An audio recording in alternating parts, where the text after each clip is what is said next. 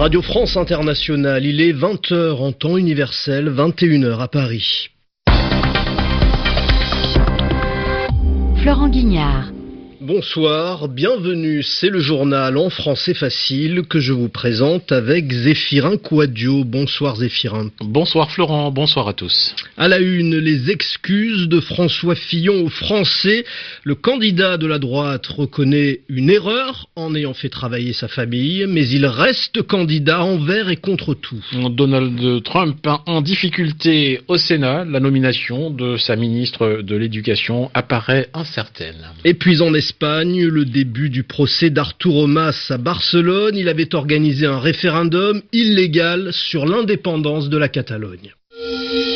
Les journaux en français facile. On commence donc ce journal par la conférence de presse de François Fillon en difficulté depuis la révélation des emplois présumés fictifs de sa femme et de deux de ses enfants. Le candidat de la droite s'excuse mais reste droit dans ses bottes Florent. François Fillon a reconnu une erreur mais il assure qu'il n'a rien fait d'illégal, qu'il n'a pas violé la loi. Pas question pour lui donc de renoncer à sa candidature à la présidentielle. Résumé de cette conférence de presse qui a duré trois quarts d'heure avec Julien Chavannes. C'est au bout de sept minutes de défense acharnée, point par point, que François Fillon fait son mea culpa. Suis-je pour autant quitte sur le plan moral? J'ai privilégié cette collaboration de confiance. C'était une erreur. Je le regrette profondément et je présente mes excuses aux Français. S'il reconnaît une erreur, c'est sur le plan moral. Il réfute tout emploi fictif. Candidat, il le reste et à ses yeux, il n'y a jamais vraiment eu de scénario pour le remplacer. Plan B, on a vu qu'il n'y en avait pas. Je crois qu'un de mes amis a utilisé une belle formule. Plan B, c'est plan B Résina. Ceux qui ont réclamé que je me retire de cette compétition sont peu nombreux en tout cas pas majoritaire. Qu'importe les états d'âme de quelques députés, François Fillon va mettre en scène toute cette semaine le rassemblement de la famille ce mardi matin avec les parlementaires réunis au QG, l'après-midi à 3 chez François Barouin. C'est une nouvelle campagne qui commence, promet le candidat. Pour le sénateur Gérard Longuet, l'épreuve pourrait même servir François Fillon. La seule chose que nous savons de plus depuis dix jours, c'est que notre candidat a du caractère et du sang-froid. Une nouvelle campagne avec l'ombre de l'enquête du parquet financier et puis cette incertitude. Les électeurs seront-ils rassurés par la défense de François Fillon? Les derniers sondages le donnent éliminé dès le premier tour. Et puis Florent, les réactions sont nombreuses après cette conférence de presse. Tout le monde à droite est rassemblé derrière François Fillon, assure son porte-parole Thierry Solaire. Alors que pour le candidat socialiste, Benoît Hamon, François Fillon persiste dans le déni, le déni, Zéphirin, c'est quand on refuse, contre l'évidence, de reconnaître la réalité.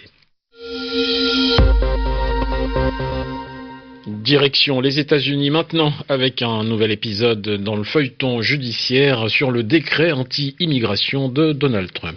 Plusieurs géants des nouvelles technologies entrent dans la bataille. Facebook, Google ou encore Apple, au total, près d'une centaine d'entreprises ont, déposé une requête en justice pour contester le décret Trump. Elle dénonce les dommages que peut provoquer l'interdiction faite aux ressortissants de sept pays musulmans d'entrer aux États-Unis pendant quatre mois. Et puis, autre difficulté pour le président américain Florent, la nomination du futur ministre de l'Éducation qui pose problème. Elle s'appelle Betsy DeVos, épouse d'un milliardaire sans aucune expérience dans le domaine de l'éducation. Comme c'est le cas pour tous les ministres aux États-Unis, sa nomination doit être approuvée par un vote du Sénat, mais il n'est pas sûr qu'elle obtienne la majorité parce que deux sénatrices républicaines qui appartiennent pourtant au camp de Donald Trump ont déjà annoncé leur opposition à cette nomination. Les explications de Romain Le Maresquier. Le Sénat américain est formé par 100 élus et actuellement ce sont les républicains qui détiennent la majorité avec 52 sénateurs. Ces voix devraient donc normalement suffire pour confirmer Betsy DeVos, nommée par Donald Trump à l'éducation, mais suite à l'annonce par les sénatrices républicaines du Maine et de l'Alaska qu'elles voteront contre cette nomination, la situation est désormais bien différente. Betsy DeVos, une des plus généreuses donatrices du Parti républicain, épouse d'un milliardaire et qui défend la liberté de choisir son école, a su s'attirer les foudres de nombre d'élus au Sénat et pas que des Il dénonce non seulement son inexpérience, mais également ses idées, elle qui souhaite mettre en place un système de bons donnés par l'État aux enfants pour qu'ils puissent payer leurs frais de scolarité dans des écoles privées. Face à la crainte de se retrouver dans une situation d'égalité parfaite lors du vote de sa confirmation, la Maison-Blanche n'a d'autre choix que d'appeler à la rescousse le vice-président Mike Pence. Ce dernier devrait se rendre au Sénat apporter sa voix pour éviter un camouflet politique. Ce serait alors la première fois qu'un vice-président agit de la sorte, une situation qui démontre encore une fois la défiance que suscite même au sein du Parti républicain le 45e président des États-Unis. Dans l'actualité Trump encore, une visite du président des États-Unis au centre de commandement militaire américain pour le Moyen-Orient. Euh, Florent, une visite placée sous le signe de la lutte contre le terrorisme. Donald Trump promet euh, de vaincre le terrorisme islamique radical et les forces de la mort et de la destruction. Voilà qui nous amène à la Syrie où les djihadistes du groupe État islamique sont en difficulté, Florent.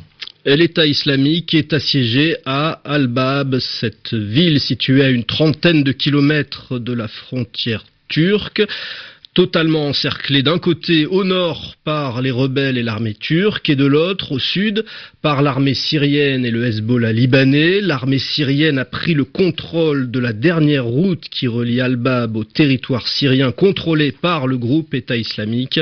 Selon un rapport des Nations Unies d'ailleurs, EI se trouve désormais militairement sur la défensive en Irak, en Syrie, en Libye et en Afghanistan. En Afghanistan, justement, le bilan des avalanches pourrait s'alourdir. On parle jusqu'ici d'une centaine de morts, mais il pourrait y en avoir beaucoup plus parce que les secours sous-équipés ne sont pas encore arrivés dans plusieurs zones touchées par le froid, la neige et les avalanches. Correspondance à Kaboul de Sonia Ghezali. Les équipes de secours ont énormément de difficultés à accéder aux zones sinistrées qui se trouvent pour la plupart dans le nord-est du pays, dans les provinces du Nouristan et du Bas-Darchan. De nombreux villages sont ensevelis sous plusieurs mètres de neige à la suite d'avalanches, c'est ce que signalent les responsables locaux.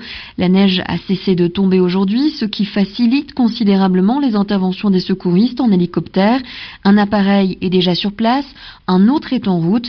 Par contre, l'accès par la route est impossible par endroit. Il faut savoir qu'en temps normal, il faut parfois 20 jours de marche pour accéder à certains villages. Le travail des secouristes est d'autant plus difficile qu'ils n'ont que très peu d'équipements adaptés. Le nord-est de l'Afghanistan est une grande zone montagneuse et certains villages se trouvent à très haute altitude dans des zones très escarpées.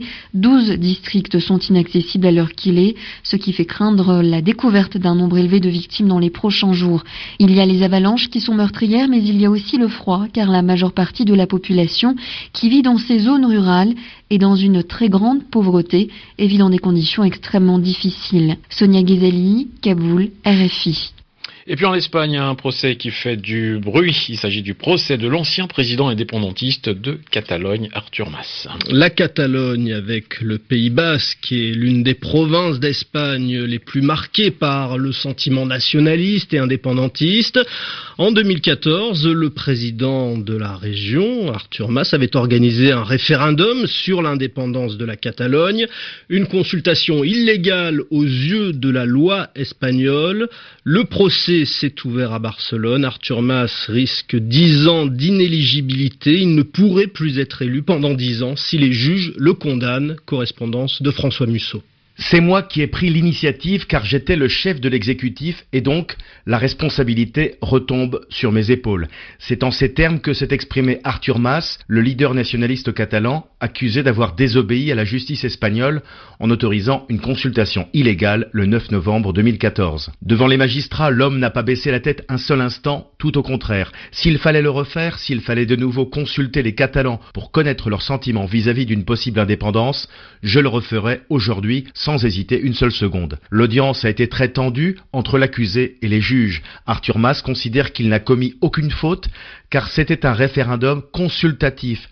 Il estime surtout qu'il est, je cite, la victime d'un procès politique de la part de Madrid qui veut, je cite encore, criminaliser le droit d'un peuple à disposer de lui-même. Arthur Mas a d'ailleurs refusé de répondre aux questions du parquet et ne s'est adressé qu'à ses avocats.